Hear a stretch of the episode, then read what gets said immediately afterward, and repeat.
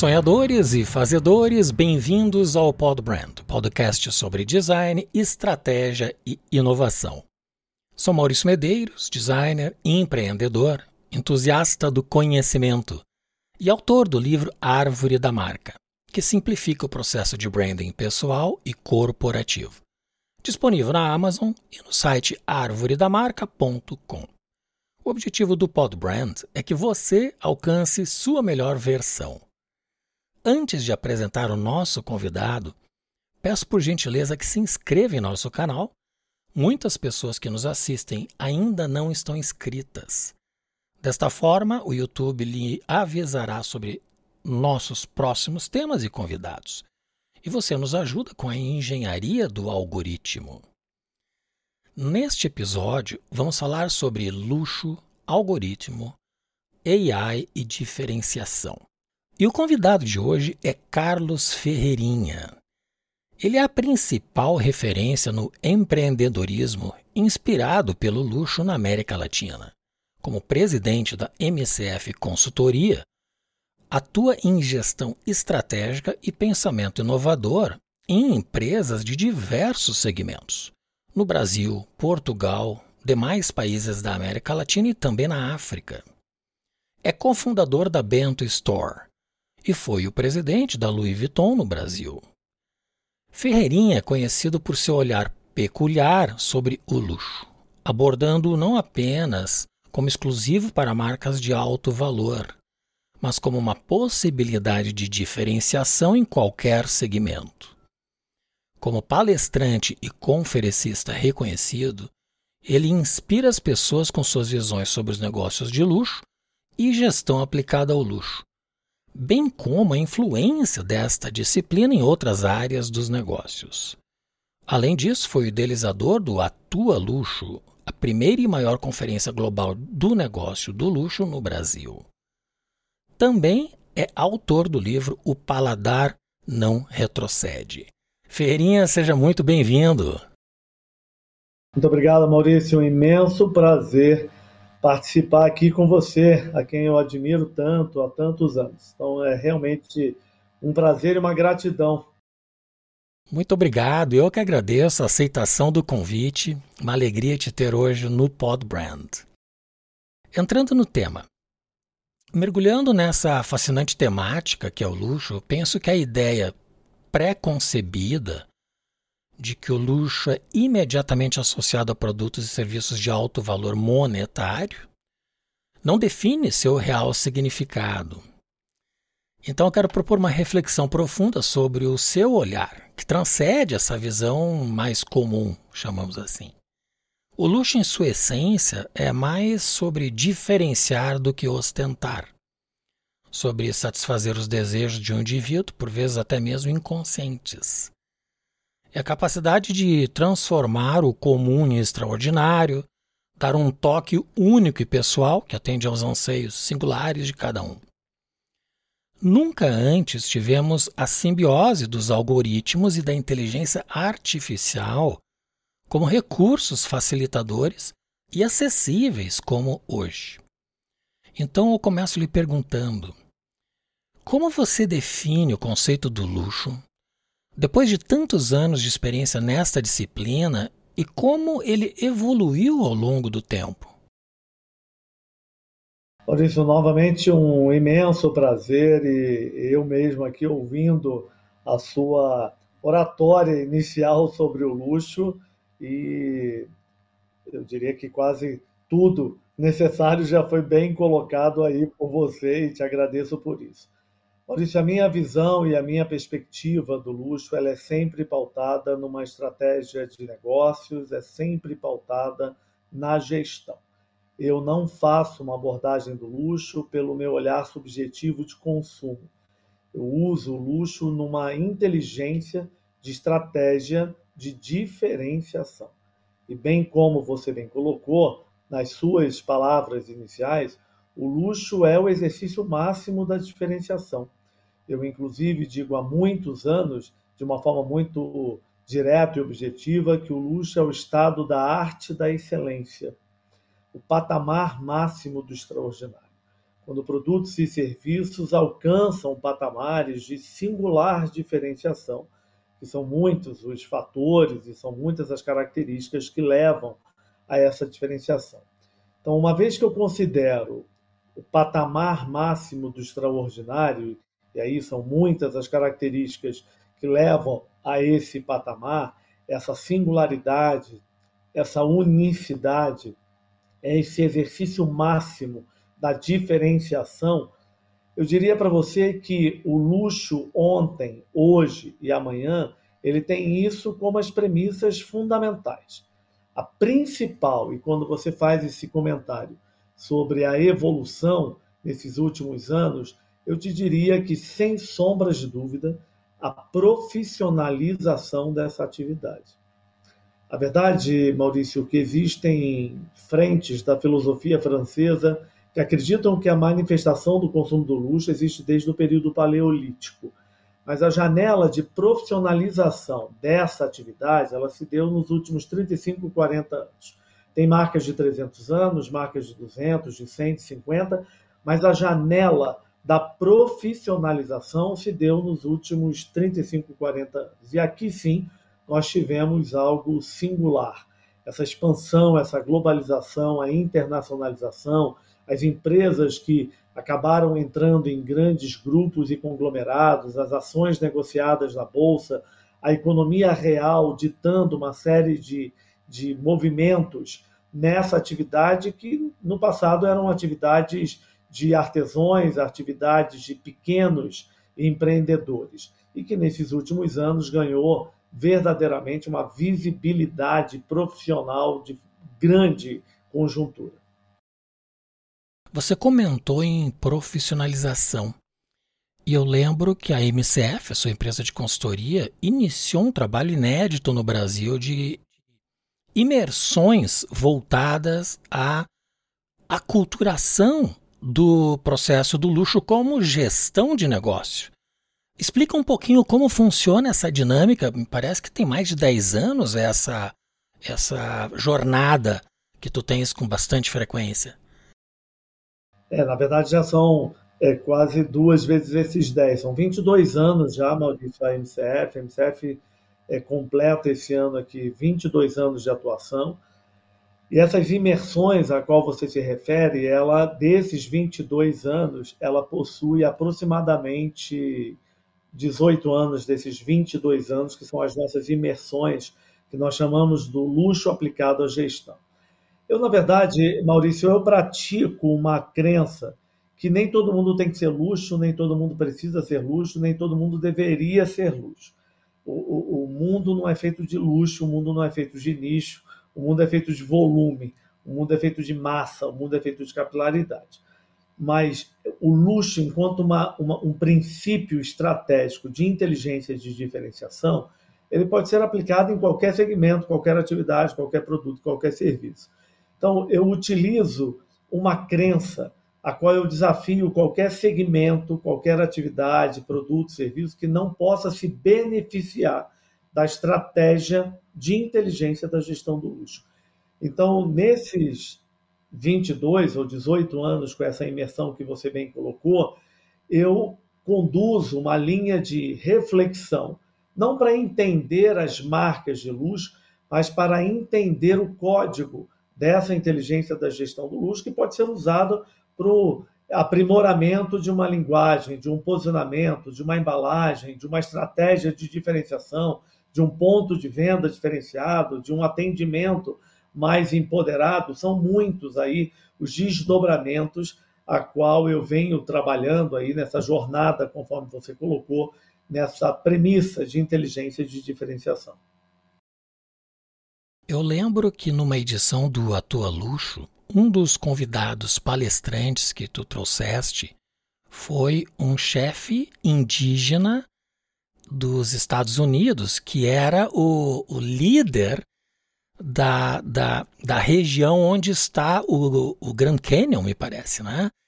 E isso está relacionado à minha segunda pergunta, que é como o luxo se manifesta em produtos e serviços não necessariamente de alto valor monetário, que uma visita no Grand Canyon certamente não é um valor, um ticket exorbitante.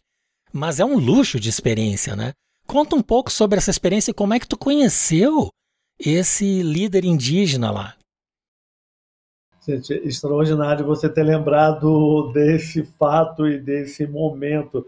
Te agradeço por isso. São algumas das, das memórias né, que vão ficando e vão sendo construídas, que muitas das vezes você acaba não acessando elas, e foi muito prazeroso agora acessar isso.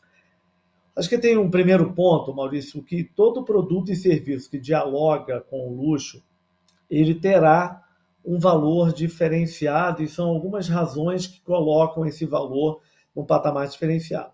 Mas enquanto uma inteligência de experiência numa tradução do luxo, quando eu decidi trazer o, na verdade, o líder, porque o Grand Canyon, o Grand Canyon, na verdade, é assim, o Grand Canyon ele é um grande, ele tem um peso muito importante na minha vida.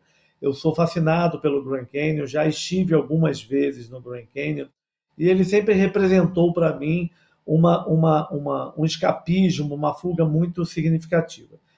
E o Grand Canyon, ele na verdade, ele é uma reserva que ainda é totalmente nas mãos de uma tribo indígena. O primeiro ponto é que a reserva do Grand Canyon, apesar evidentemente que ter ali ser um parque nacional, ele tem uma, uma, uma, uma, uma reserva indígena é, responsável por aquele parque, por aquele destino.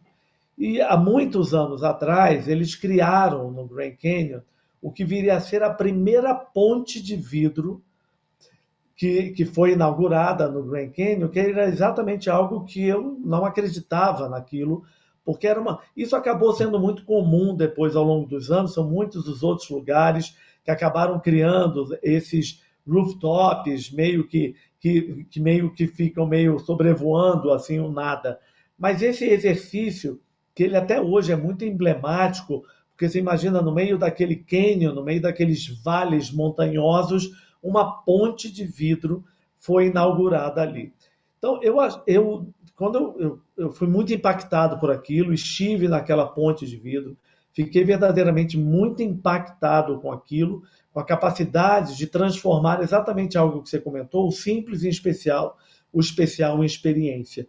Essa ponte de vidro era, era um exercício muito, muito, muito único, muito singular de transformar a experiência do Grand Canyon, que já é por si só uma experiência singular, extraordinária, em algo ainda mais especial, algo ainda mais singular.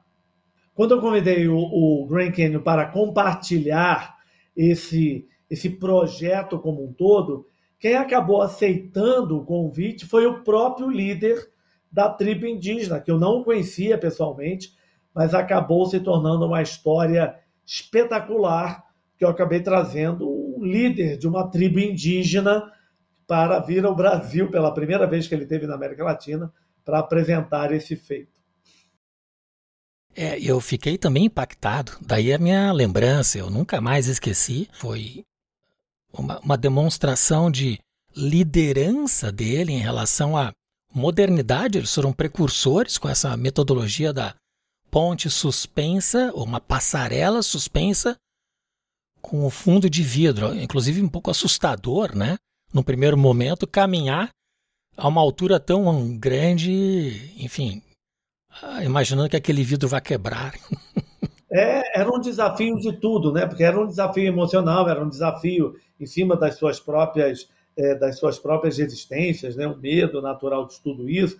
Mas acima de tudo, um trabalho de engenharia, um trabalho de particular arquitetura fascinante. Em todo, então tudo aquilo para mim reunia um conjunto de ativações de percepções, de transformação do básico, que, de, que, que eu julguei na época que era muito oportuno para inspirar como um dos temas do atual luxo. foi muito bom, muito feliz, na verdade, de você trazer esse assunto. É, é o uso inteligente da natureza em benefício de uma tribo que vive numa reserva indígena. E certamente a receita do turismo lá ajuda a dar sustentação para essa tribo, né? É, exatamente, é totalmente inclusiva. É. Como a diferenciação por meio do luxo pode influenciar a percepção e as emoções do consumidor num contexto novo que é dominado pela engenharia dos algoritmos, dado que as pessoas vivem uma boa parte do seu dia conectados à internet, às mídias sociais. Olha, é, Maurício, primeiro é assim, eu não, eu não, eu não coloco o luxo, a atividade do luxo, distante das outras atividades. Eu tenho uma visão muito pragmática do luxo. Eu entendo a atividade do luxo não num patamar de adoração, não num palco de celebração, não num, num movimento meio sacrossanto de adoração. O luxo é uma atividade de negócios. Então, essa, essa movimentação dos algoritmos na verdade, os algoritmos eles, eles vêm desenhando muito daquilo que nós fazemos e realizamos nessa era da hiperconectividade. A era da hiperconectividade tem os algoritmos aí como elemento fundamental de inteligência dos nossos, dos nossos hábitos, das nossas navegações e levando esses cruzamentos como um todo. Então, eu te diria que, primeiro, eu preciso dividir isso em duas, em, em, talvez em duas partes muito importantes de reflexão. A atividade do luxo como um todo, ou as marcas de luxo como um todo, elas demoraram muito tempo para fazer uma absorção da inteligência é, digital. Muitas dessas marcas foram muito é, estiveram muito tempo, muito atrasadas em fazerem uma devida absorção, uma devida tradução, e eu diria até um devido é, eu diria, dar o devido apreço ao que seriam as redes sociais e o que seriam essa transformação digital como um todo. E é entendido isso. Essas marcas sempre trabalharam com os seus templos. E esses templos, muitas das vezes as lojas físicas, os templos dos hotéis, os templos das histórias todas, onde a sinestesia do toque humano sempre foi um elemento fundamental na, na, nas marcas de luxo. Então, uma vez que elas estiveram muito tempo atrasadas, elas não consideravam a transformação digital como um elemento fundamental da sua competitividade. Essa história, evidentemente, fica para trás. Todas elas tiveram que aprender, algumas mais, outras menos, algumas usando a digitalização como um elemento de compras, outras não. Existem marcas que sequer vendem na internet até hoje. Mas eu te diria que a maior parte das marcas de luxo transformaram o digital numa grande capacidade de diálogo, de diálogo, de informação e de conhecimento. Então, dito isso, os algoritmos se tornaram aliados estratégicos para essas marcas de luxo. Na verdade absoluta que nessa ode da internacionalização, da expansão da atuação dessas marcas no eixo global e internacional, nessa, nessa, nesses investimentos expressivos que têm sido feitos, a necessidade da expansão da base de clientes para conseguir acompanhar esses resultados oriundos dessa pressão de profissionalização, os algoritmos se tornaram aliados estratégicos para que esses resultados sejam mais rapidamente alcançados e que um número muito maior de pessoas possa dialogar com essa atividade com muito mais, eu diria, uma amplitude de conhecimento, até mesmo quebrando muitas das resistências muito naturais quando se amplifica a voz do luxo como um todo. Então, os algoritmos são verdadeiramente aliados fundamentais. E ainda tem que se considerar, Maurício, que muitas das marcas, quando passaram também a utilizar o poder do e-commerce como um elemento também a mais de competitividade, aí os algoritmos eles são absolutamente essenciais e fundamentais para todos os cruzamentos dos hábitos e das navegabilidades como um todo. Eu vejo que os algoritmos, eles, fazendo uma analogia com o corpo humano, eles podem agir como hormônios, né, que potencializam. Ah, no entanto, a gente tem uma outra variável que pode ser um vírus, que são as viralizações e que em certos casos positivas, outros negativas, mas aí temos o exemplo da Balenciaga, no ano passado que, que teve um impacto muito negativo, muito grande da viralização de uma ação de, de, de comunicação, vamos dizer assim, que, que gerou controvérsias. E isso impactou bastante as vendas da Balenciaga, né? Assim, é, Maurício, sem sombras de dúvida, e aqui também, né, mais uma vez, né, é, todas as atividades, sejam elas quais forem os segmentos de atividades, estão diante ou dessa potencialização ou dessa, é, é desse impacto viral que rapidamente contamina uma série de usuários, de uma série de conhecedores, uma série aí de apreciadores ou até mesmo curiosos em relação a essas marcas.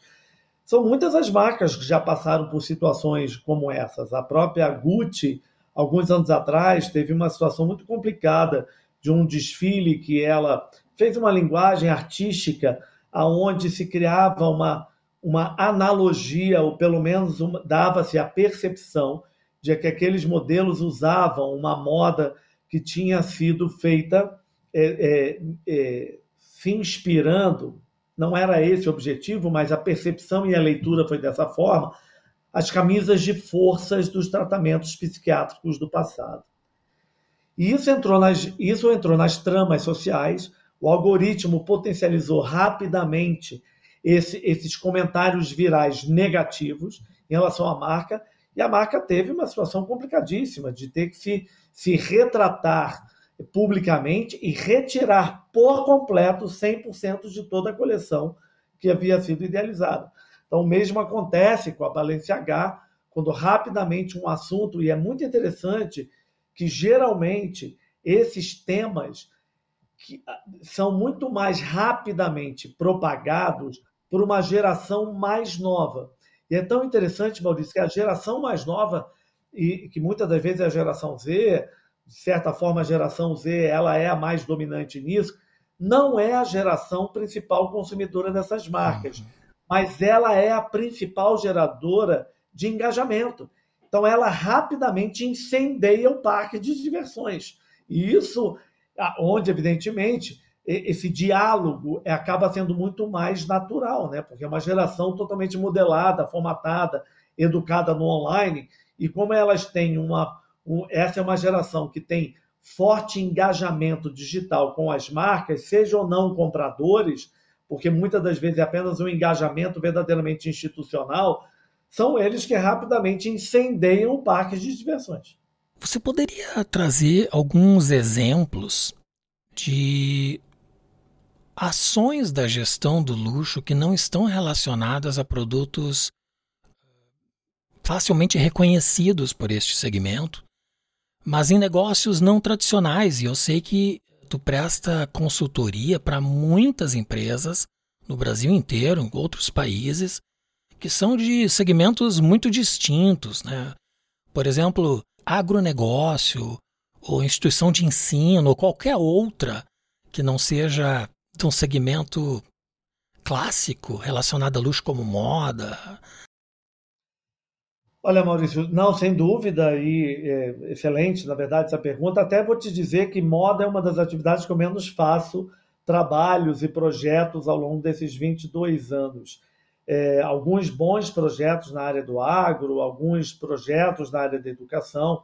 Eu vou te dizer que são, são muitos esses desdobramentos. Se eu uso o agrobusiness, por exemplo, ele pode acontecer desde uma, desde uma segmentação de corte de carne, ou pode ser uma segmentação de colheita de grãos. Então, alguns exemplos para ficar claro aqui. Você tem as empresas que lidam no, no, no agrobusiness, na área da pecuária, por exemplo, você tem aquilo que é chamado dos cortes mais nobres. E os cortes mais nobres eles podem ser trabalhados numa segmentação mais elevada, eles podem ser trabalhados numa distribuição mais seletiva, eles podem ser trabalhados numa embalagem mais especial. Então, eu posso usar aqui alguns exemplos ao longo dos anos, e que não necessariamente são projetos nossos, mas ao, ao longo dos anos você teve Perdigão Ouro, você teve Sadia Premium, você teve as próprias marcas de volume que são marcas totalmente inseridas aí no agro, trabalhando segmentação estratificação, embalagem de forma diferenciada, distribuição pontual. Alguns momentos você pode fazer isso numa, por exemplo, café. É saber, o Brasil é o maior produtor e o maior exportador de café mundial.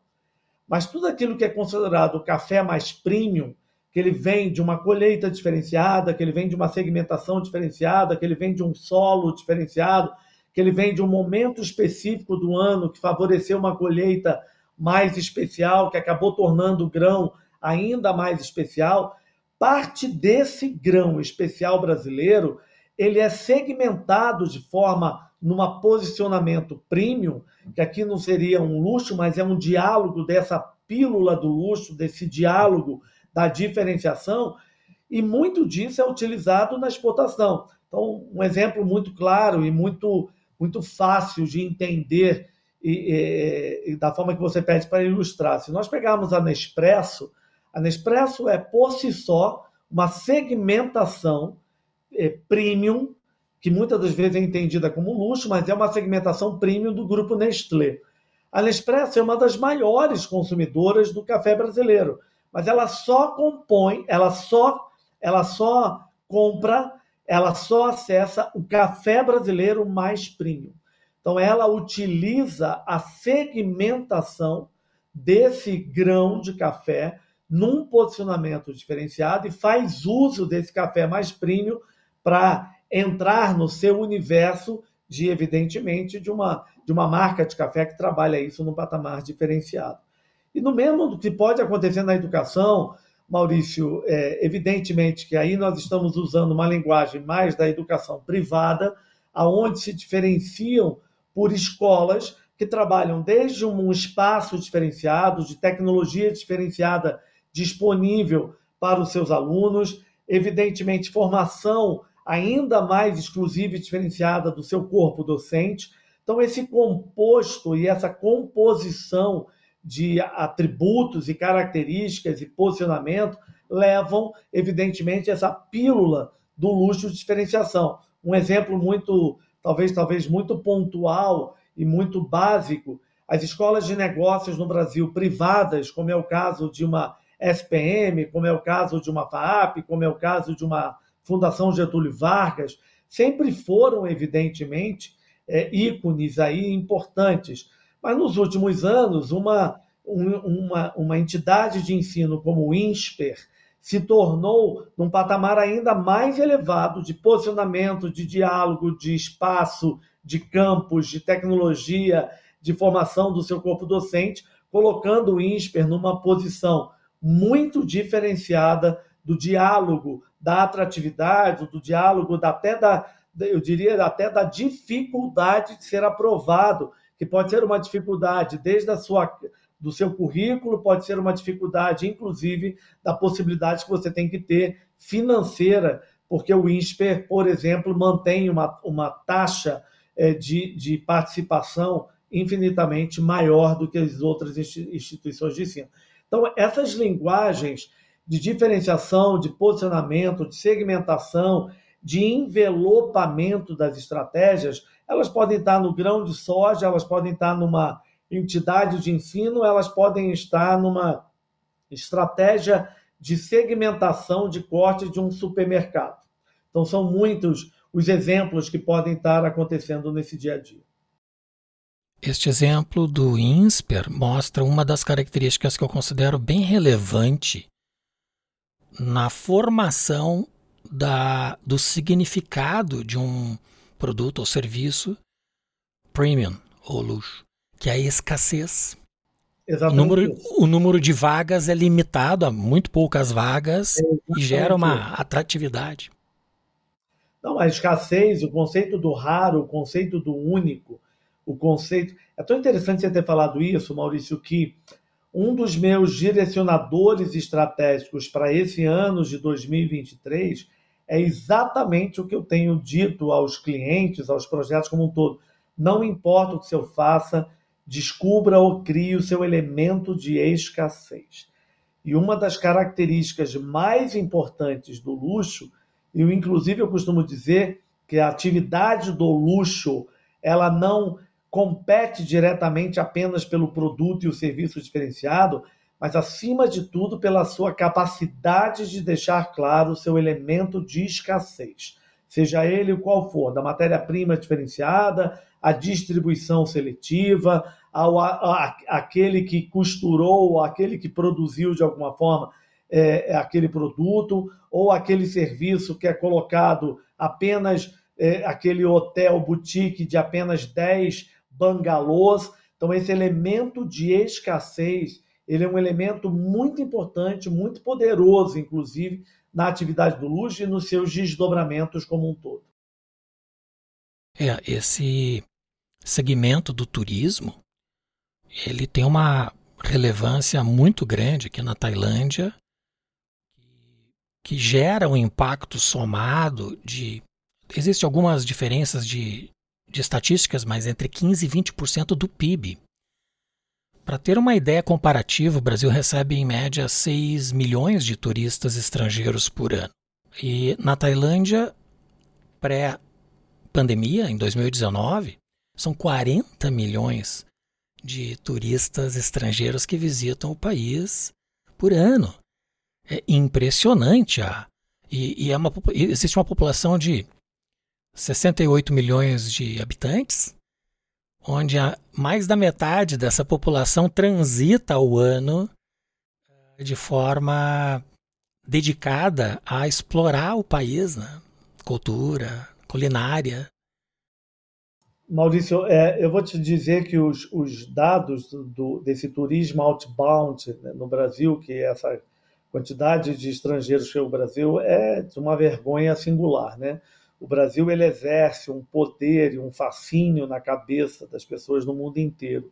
O Brasil ele está sempre habitando as vontades e os desejos e os sonhos em todos os lugares do mundo das pessoas visitarem o Brasil. Só que no final nós temos muitas dificuldades desse exercício organizado, dessas estratégias, dessa, evidentemente são muitos os nossos problemas de infraestrutura. Você usando a Tailândia como um exemplo, mas se nós usarmos aqui do lado do, da América Latina, na época que a Argentina né, era uma economia interessante, um país num momento muito singular, Buenos Aires sozinha atraía mais turistas que o Brasil inteiro. Então, é, nós estamos falando, nós estamos falando de uma cidade contra um país. Isso chega a ser quase constrangedor, né? Se nós analisarmos ainda no eixo das Américas, é, somente a Flórida recebe quase cinco, seis vezes mais do que turistas do que o Brasil inteiro. E olha que o Brasil tem Rio de Janeiro, né? que é uma das cidades mais midiáticas e mais, é, eu diria que habita o coração das pessoas do mundo inteiro. Tem Copacabana, né? o Rio de Janeiro tem, o Brasil tem a Amazônia, o Brasil tem a Amazônia, que o mundo inteiro acha que é dono da, da Amazônia, sente que a Amazônia é, é pulmão do mundo, mas no final do dia, a Amazônia do mundo inteiro, poucos vão visitar, porque o Brasil tem uma questão de infraestrutura que chega a ser constrangedor. É, o Museu do Louvre recebe mais turistas, visitantes que o Brasil no ano. Eu, eu vi recentemente numa palestra sua pela internet que tu estabelece uma certa dimensão de cenários para cada ano. Eu vejo que a inteligência artificial surge como um grande recurso. Quais tendências mais emergentes você pode prever para um futuro próximo desse segmento premium e como as empresas podem se preparar com a utilização da inteligência artificial na sua operação? É, definitivamente, Maurício, eu, pelo menos eu, Ferreirinha, considero que a inteligência artificial que nós já usamos de diversas formas, de diversas possibilidades, né? Mas a inteligência artificial na sua plenitude, eu estou considerando a inteligência artificial como a nova é, é, o impacto da inteligência artificial nas nossas vidas será talvez a mesma forma quando foi a chegada do telefone. O telefone mudou a vida de todos eu vejo que, que, que, a inteligência artificial terá exatamente o mesmo poder de transformação, terá o mesmo poder de colocar dados como novo petróleo. Eu costumo dizer, inclusive, que é, dados passou a ser a nova moeda corrente competitiva das empresas, das marcas como um todo. E nesse volume de dados e nesse volume de necessidade de se entender cada vez mais sobre o cliente, sobre suas práticas, seus hábitos, seus costumes, a inteligência artificial será a única aliada estratégica capaz de ajudar nessa velocidade, nessa capacidade de agrupamento dessas informações e de cruzamento dessas informações como um todo. Porque o que acontece também, Maurício, que você é, bem sabe, esses últimos 20 anos pautados pela hiperconectividade, ela também nos levou a um patamar de volume de informações que, se nós não tivermos cuidado, eu digo que a hiperconectividade levou à hipersuperficialidade, porque é um volume de dados tanto disponível que acabou tornando isso tudo muito difícil para que as pessoas possam fazer os devidos filtros, para que as pessoas possam fazer as devidas interpretações. E eu vejo que a inteligência artificial será um elemento fundamental para nos ajudar nesse volume de informações. Inclusive, há um dado disponível que aqui é falho por não trazer a devida referência, mas há um dado disponível que diz que o volume de informações geradas nos últimos 10 anos já é maior do que toda a informação gerada no último século.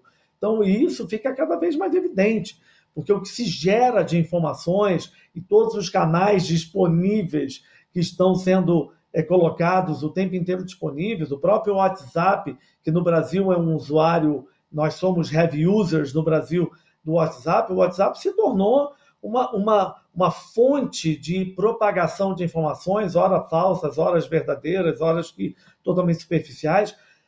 Mas eu vejo que a inteligência artificial ela será fundamental para traçar caminhos, ajudar tomadas de decisões, clarear esse universo de informações eh, cada vez mais volumosas e, acima de tudo, se tornar uma aliada fundamental na inteligência do comportamento de consumo e que nós precisamos cada vez mais entender cada vez mais das pessoas, dos clientes de uma forma geral.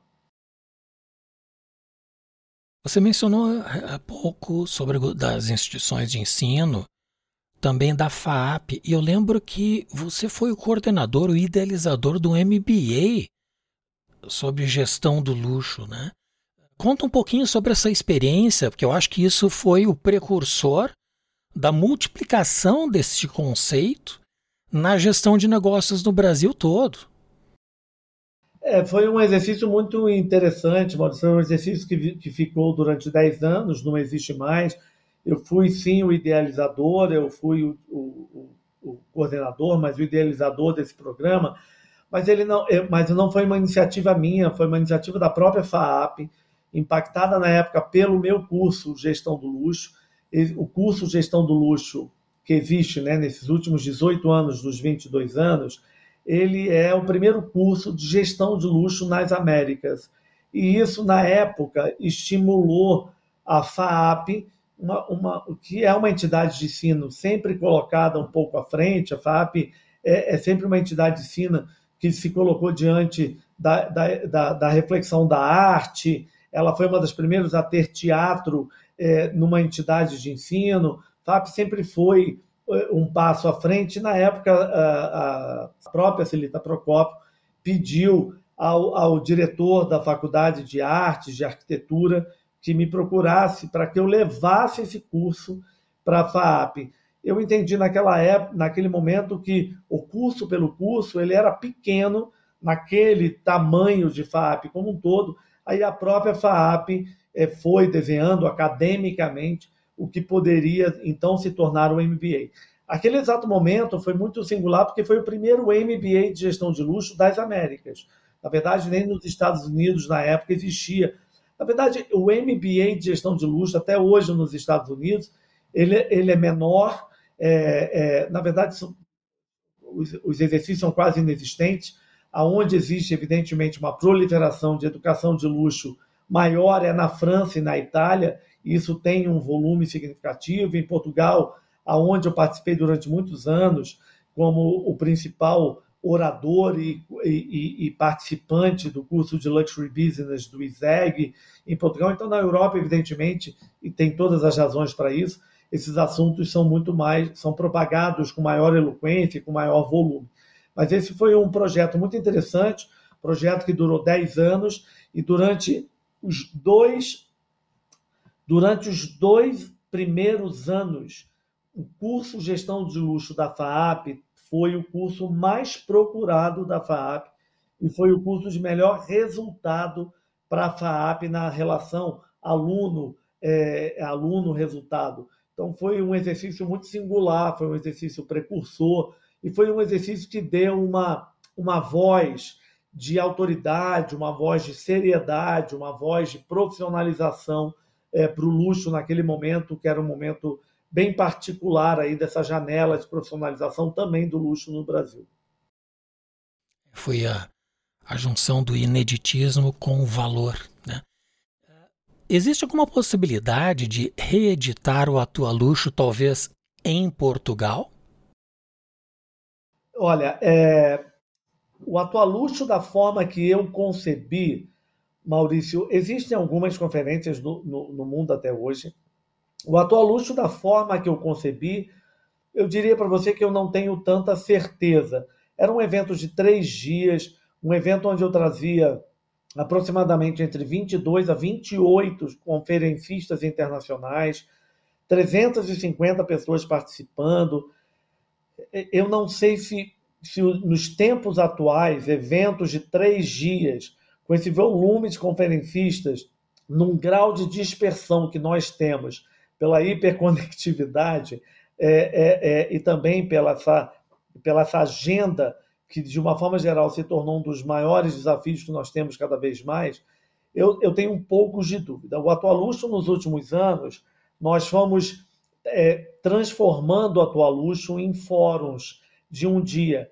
E esses fóruns, nesses últimos anos, se chamaram, se chamam os Pensadores do Luxo. Então, nós fizemos os Pensadores do Luxo ao longo de quase 10 edições, interrompemos durante o, o, a pandemia, retomamos no ano passado com o formato desses fóruns, aí já chamado Ferreirinha Factor, que é um exercício exatamente sobre a minha, é, a minha visão como um todo. Então é um dia de é, um dia, uma manhã, uma tarde, dependendo de imersão totalmente comigo. E em Portugal, já estou indo para a terceira edição do que eu chamo de Luxury Business Inspiration and Mentorship. Essa já é a terceira edição, são três anos que eu realizo isso em Portugal, num formato também de fórum, formato de um dia inteiro, mas eu, eu não sei, eu estou seguindo nessa crença de, de fóruns ou de imersões que sejam ou de, de uma manhã ou de um dia inteiro, e quando é o curso, o curso, sim, são dois dias de imersão é forte comigo. Em algum momento, é o que nós chamamos de True Experiences, que aí são, é o curso mais um dia de experiências de trocas executivas com gestores. Então, são alguns formatos mais híbridos, mais fluidos, mais rápidos, mais práticos que eu desenhei nesses últimos anos e que eu estou acreditando que são formatos, é, não são os formatos certos, mas são os formatos orgânicos que eu construí nesses últimos anos. É como um PDF, né? Compacta, mas não perde o conteúdo. eu vou passar a usar isso e te dar o devido crédito, porque eu simplesmente adorei. Eu adorei isso. Muito bom. Muito bom, Ferreni, é, chegou o momento do pinga-fogo. São três perguntas que eu faço a todos os convidados. Primeira delas: Quais são as virtudes do empreendedor de sucesso? Olha, é, Maurício, essa pergunta é interessante você me fazer essa pergunta como pinga-fogo, porque ela é talvez a mais me inferniza esses últimos 22 anos sendo empresário empreendedor e talvez seja o meu principal recomendação. É, Para mim é uma clareza muito grande e é pautada na minha experiência. Né? Eu vejo que é, é persistência, resistência, resiliência e insistência. Eu costumo usar essas quatro, essas quatro, eu diria que esses meus quatro pilares é persistência, resistência, insistência e resiliência. A vida de um empreendedor é uma vida que é uma vida de um, de um, de um eu costumo dizer que é um eletrocardiograma, né? uma esquizofrenia. Hora você acha que você vai morrer, hora você está no momento excelente, hora você está no momento de cautela. Então, ela demanda uma, uma resistência, uma resiliência, e muitas das vezes, é não somente a persistência, mas a insistência, porque ela passa também a ser um exercício importante. Então, eu diria que esses quatro são inegociáveis: persistência, insistência, resistência e resiliência. O que diferencia os sonhadores dos fazedores? É, é, é interessante, Maurício. Eu, eu, na verdade, assim, eu, eu tenho uma dificuldade de, de, de, de desassociar o sonhador e do fazedor. Eu, é, os empreendedores mais bem-sucedidos são aqueles que se permitem ao sonho, que se permitem ao abstrato, que se permitem à aventura, que se permitem verdadeiramente a essa excitação, é, é, mas não existe a possibilidade de empreender sem garantir a, a, essa fazeção. Né? Esse termo não existe. O fazer, o executar, o implementar, com essa parcela do sonho, da excitação, do tesão, da paixão, ela é poderosa, ela é muito poderosa. Mas talvez um dos grandes desafios do empreendedorismo é porque muitas das vezes o empreendedorismo ele é pautado por uma parcela muito mais forte do sonho, por uma parcela muito mais forte desse lúdico, desse abstrato, e na verdade isso quando ele não está no equilíbrio, ele passa a ser um grande desafio, porque ele traz rapidamente angústia, frustração, é, é, é, é, e é uma necessidade de um exercício contínuo. O empreendedorismo ele demanda disciplina, demanda foco, demanda driblar essas, esses obstáculos continuamente. É, eu, costumo, eu costumo dizer, inclusive, que a vida de um empreendedor você acaba trabalhando muito mais do que se você estivesse trabalhando numa corporação você trabalhando numa estrutura tradicional de empresas. E é, muitas das vezes eu ouço, até hoje, você seguramente também ouviu, muitas pessoas que dizem que querem empreender porque elas não aguentam mais a vida corporativa, o volume de trabalho, e elas estão querendo uma qualidade de vida diferenciada. Eu falo, gente, toma muito cuidado, porque eu durmo mais tarde, acordo mais cedo, tenho um volume de trabalhos infinitamente maior do que foram meus 15 anos como executivo. Certamente. E a última, o que é design?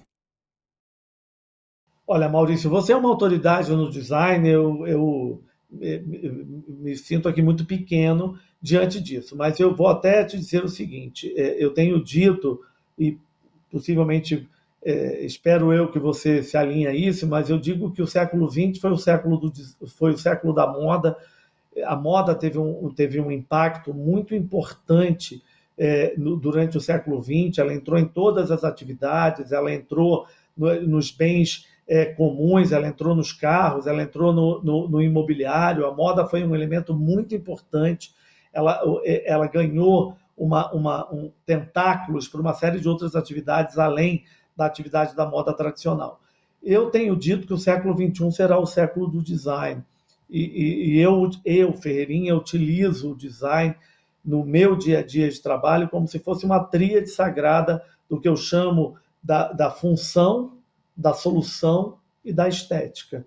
Então, essa é a minha tríade sagrada. Eu digo que o, que o design é, é a ferramenta poderosa de trabalhar estrategicamente, metodologicamente o belo, mas resolvendo alguma coisa e, e, e, entregando algo que seja funcional. Então vejo que o design, que pode ser o design de serviço, que pode ser o design de um produto, eu trabalho nessa tríade que eu chamo da minha tríade sagrada, que é função, solução e estética. Excelente, Ferrinha. Nós chegamos à biblioteca do Podbrand, que é a seção de indicação de livros, onde as palavras transformam-se em degraus para a nossa melhor versão, que é o objetivo do Podbrand. Você poderia trazer algumas indicações de literatura para a gente? Olha, trago, Maurício, primeiro eu vou, eu vou reforçar, o primeiro livro é o livro que você citou logo na abertura dessa maravilha aqui, dessa oportunidade desse podcast, que é o meu próprio livro, que é o Paladar Não Retrocede. E o Paladar Não Retrocede é um livro lançado há três anos atrás. Ele é um livro de inteligência de negócio, é um livro de inteligência de gestão, é um livro de comportamento de consumo. Ele tá, é, é um livro que me deixa, eu diria, bem orgulhoso. Ele está indo para 20 mil impressões, ele está entre os 10 livros de, de nicho, né, de inteligência de negócios, de, de inteligência de nicho, entre os 10 mais exitosos aí no ranking da, da Amazon. Então, um livro de inteligência e é um livro que pauta aquilo que define a minha vida profissional, é, muito antes da própria MCF. Eu verdadeiramente acho que nós somos resultados, de, o nosso comportamento de consumo ele é resultado de uma série de impactos que foram sendo modelados por empresas, marcas, produtos e serviços profissionais que nos tornam mais exigentes, que elevam as nossas expectativas, que fazem com que a gente eh, seja capaz de dar passos de consumo diferenciados, e uma vez que a gente é surpreendido, impressionado, a gente acaba não tendo vontade de dar o passo para trás. Então, esse é o primeiro livro que eu falo. Depois eu separei aqui um livro, que é um livro que eu li há muitos anos, mas ele é um livro muito importante para mim, inclusive nesses últimos anos pandêmicos, eu utilizei muito o autor desse livro, que é Alvin Toffler. Alvin Toffler é talvez um dos grandes é, é, escritores e futuristas do, do final do 20 para o século 21, que faleceu há sete anos atrás. Alvin Toffler é, escreveu o seu primeiro livro, que na verdade foi uma, foram muitos ensaios que ele fez, e depois acabou se tornando o seu primeiro livro, lançado, por incrível que pareça, Maurício, lançado há 53 anos atrás, chamado Choque do Futuro. Eu só tenho ele na versão em inglês, mas é o The Shock of Futures, The Future Shock. É, Alvin Toffler é um escritor, um futurista americano, e esse livro é um livro é, surpreendente, porque ele, ele dialoga sobre aquilo que ele enxergava como futurista que viria a ser os grandes desafios, os grandes obstáculos é, é, das próximas eras. E tem uma frase desse livro de Alvin Toffler, que é uma frase que, que, que, que ela habita a minha existência profissional e que eu utilizei muito nesses últimos três anos, quando Toffler diz, é, dizia, né, como uma, uma das suas citações célebres, o analfabeto do século XXI não será mais aquele que não sabe ler ou escrever, mas aqueles que não entenderem que precisam aprender, desaprender e reaprender. E essa é uma citação de Toffler desse livro The Future Shock, mas há 53 anos atrás. É impressionante a capacidade dele de, de falar sobre isso. O meu segundo livro é de um escritor que eu sou é, verdadeiramente fã absoluto. Ele é um escritor, evidentemente, entre os mais lidos do mundo, que é o Sandel que tem um dos livros clássicos, que é o da Justiça. Esse é um livro que eu li recentemente, que é A Tirania do Mérito, o que aconteceu com o bem comum. E A Tirania do Mérito, ele é um livro então desse escritor chamado Sandel, Michael Sandel, centralizar aqui para ficar um pouco melhor, uhum, Michael Sandel, é, que é desse que, que escreveu esse livro A Justiça Maravilhoso, e a tirania do mérito, é, Maurício, ele é um exercício muito poderoso, muito angustiante, até eu diria, muito necessário para se entender o que ele chama da falência da democracia, aonde foi criando na cabeça das pessoas essa percepção que a meritocracia é que gera a, as possibilidades. E o que ele diz que, na verdade, existe uma disfunção social gigante nos últimos anos que a meritocracia não tem nenhum tipo de peso para aqueles que não tiveram a chance de acessar o mínimo, aqueles que não tiveram a chance de fazerem parte de inclusões sociais, aqueles que não fizeram parte de processos educacionais diferenciados, essa meritocracia acaba não funcionando. Então, ele, ele intitulou isso da tirania do mérito. Eu acho absolutamente um título muito poderoso e um exercício literário muito profundo meu quarto livro, separei quatro aqui, também um dos escritores mais lidos nos últimos anos, um dos grandes pensadores, que é o Simon Hayek, e esse é um dos últimos livros que eu estou lendo dele, que é chamado O Jogo do Infinito. E o Jogo do Infinito, do Simon Hayek, é, do Simon Sinek, desculpa, que eu gosto bastante. Primeiro que eu gosto bastante do, do Simon, ele é brilhante da forma que ele é, cria né, as suas reflexões.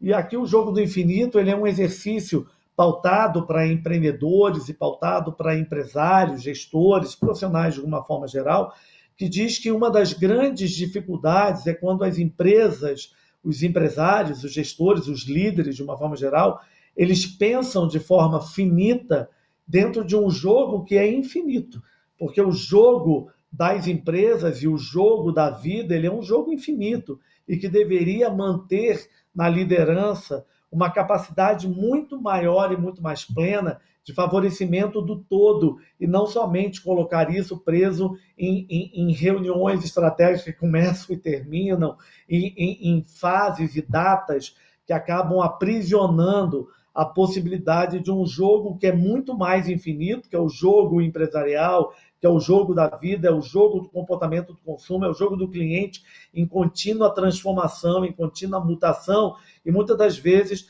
você acaba se limitando dentro desse finito, aonde o consumidor do outro lado é muito mais fluido, muito mais orgânico, e os, as mudanças e as transformações mercadológicas fazem com que nós deveríamos pensar de forma muito mais, é, de forma infinita, num jogo que muitas das vezes nós estamos jogando de forma finita.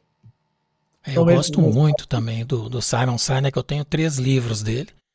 O, o Comece pelo Porquê, que foi o primeiro né, de uma, de uma sequência. É. Que interessante também você comentar do Alvin Toffler. Eu assisti há uns 100 anos atrás, ele pessoalmente em São Paulo, numa conferência da HSM. Olha que coisa maravilhosa. Eu teria tido um. Eu, eu verdadeiramente talvez é uma das coisas que eu olho para trás e falo, meu Deus do céu, por que eu não fui atrás desse indivíduo em qualquer lugar para conseguir assisti-lo pessoalmente? Porque eu sempre considerei Alvin Toffler um dos grandes pensadores modernos. Muito bom. Só reforçando, todos esses livros vão ter um link aí embaixo na descrição do vídeo e também para aqueles que nos assistem pelas plataformas de áudio ah, no site do Podbrand, na página Livros, vai estar o nome do Carlos Ferreirinha e neste link todos os livros indicados por ti. Eu tenho ainda ah, uma última pergunta da Mara Darot, que é empresária e cofundadora da consultoria AloX, com foco em redesenhar o estilo de vida, e que esteve em nosso episódio da semana passada. Então ela fez para o próximo convidado, sem saber que seria você. A pergunta dela tem uma premissa.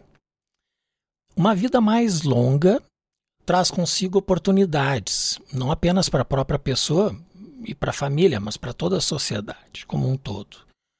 Anos adicionais oferecem a chance de buscarmos novas atividades, explorar novos saberes e lugares, uma nova carreira, um novo negócio, uma nova paixão, a negligenciada há muito tempo. Para termos uma longa vida e saudável, precisamos de vitalidade. E ela, quando fala em vitalidade, ela se refere ao estado ativo com força física, mental e emocional. E viver a vida ao máximo e encontrar prazer nas situações diárias. É o poder que dá continuidade à vida.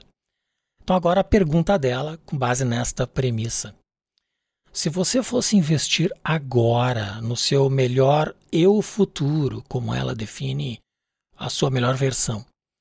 A que você dedicaria seu tempo e sua energia? Essa pergunta é simplesmente fantástica. Eu até te digo que eu fico até com a voz embargada e comovido. Eu tenho é, o tamanho, o alinhamento dessa pergunta ao meu momento atual, assim, é, sem ter a mínima noção de que essa pergunta é, seria feita. Eu vou te dizer o seguinte, Maurício, o, é, eu tenho empresarialmente, na minha inteligência de mercado, na inteligência daquilo que eu faço, eu tenho dito que, é, claro que isso não é meu, mas é, a longevidade ela é evidentemente um dos grandes novos elementos da nossa vida contemporânea. É a primeira vez que existe verdadeiramente uma janela de oportunidade disponível para que a gente viva melhor, com mais é, saúde, com mais energia, com tudo isso que você bem colocou e nessa pergunta brilhantemente é, formulada. Eu vou te dizer o seguinte, Maurício, eu olho para mim mesmo e é, eu definitivamente teria lá atrás, se eu tivesse isso claro, teria lá atrás é, é, me preocupado mais com, o meu condicionamento físico. É, eu, eu, eu, acredito que eu, ao longo dos anos, eu me mantive atento ao meu condicionamento emocional, meu condicionamento mental. Então, eu me considero um indivíduo atualizado, me considero um indivíduo inquieto, me considero um indivíduo equilibrado, mas um indivíduo que também negligenciou ao mesmo tempo uma, é, uma, uma, uma percepção maior sobre aí a outra parte do condicionamento que ela é fundamental. O condicionamento muscular, o condicionamento tonificado, o condicionamento corporal, e sem sombras de dúvida eu tenho me preocupado mais é, com isso, tenho investido fortemente mais com isso, tentando encontrar uma dinâmica é, cada vez mais é, favorável nessa direção, mas é um déficit grande é, que eu tenho que também é, regularizar e equilibrar. Então, definitivamente, para os próximos anos, é a minha, eu diria, uma das minhas grandes prioridades e uma das minhas principais preocupações. Excelente. E qual pergunta você gostaria que fosse respondida para o nosso próximo convidado, independente de quem seja? Olha, é, Maurício, eu vou, te, eu vou te deixar uma pergunta, é, que é uma pergunta que eu, é, é, poucos me fazem e que é uma pergunta que, quando eu me faço, me atormenta profundamente. O que acontece muitas das vezes é quando nós nos projetamos, sejam elas quais forem as razões, como nomes bem-sucedidos profissionalmente, inclusive é, sendo convidado aqui de forma honrosa para participar do seu podcast, e eu te agradeço muito por isso. É, mas eu sempre fico, em que momento que as pessoas vão me perguntar, quando eu olho para trás, aonde é que eu não fui bem sucedido? Aonde que verdadeiramente eu reconheço falhas? É, qual projeto que eu destaco que, que ficou muito aquém do que eu a, é, é, gostaria, ou até que ficou muito aquém do que o meu próprio cliente ou, é, é teria como expectativa. Então, talvez a minha pergunta é, olhando para trás, seja qual for o seu próximo, seu próximo entrevistado, olhando para trás de forma muito verdadeira e de forma talvez até muito vulnerável, e, e não é fragilidade, mas é vulnerabilidade e verdade, aonde é, é, você destacaria um, um, algo que ao longo da sua trajetória profissional você reconhece como falha ou reconhece como é, muito abaixo daquilo que em algum momento se tinha como expectativa sua ou do, do cliente, ou seja, qual for a perspectiva que seja vista. Muito bem, será entregue para o próximo convidado no próximo sábado. Ferreirinha, eu quero te agradecer muito, uh, muito obrigado pela, pelo teu tempo, ter, ter dedicado essa toda essa bagagem ao nosso propósito, que é ajudar as pessoas a alcançarem sua melhor versão, é um projeto voluntário e que tem tido tantos convidados brilhantes e agora celebrando a tua presença. Eu fico muito feliz em lhe reencontrar e de poder contar contigo, com, com essa ajuda que você está dando a todos nós que estamos procurando melhorar nossa versão. Obrigado de coração. Então, obrigado. A gratidão é minha, Maurício. Você sabe da minha deferência, da minha admiração por você.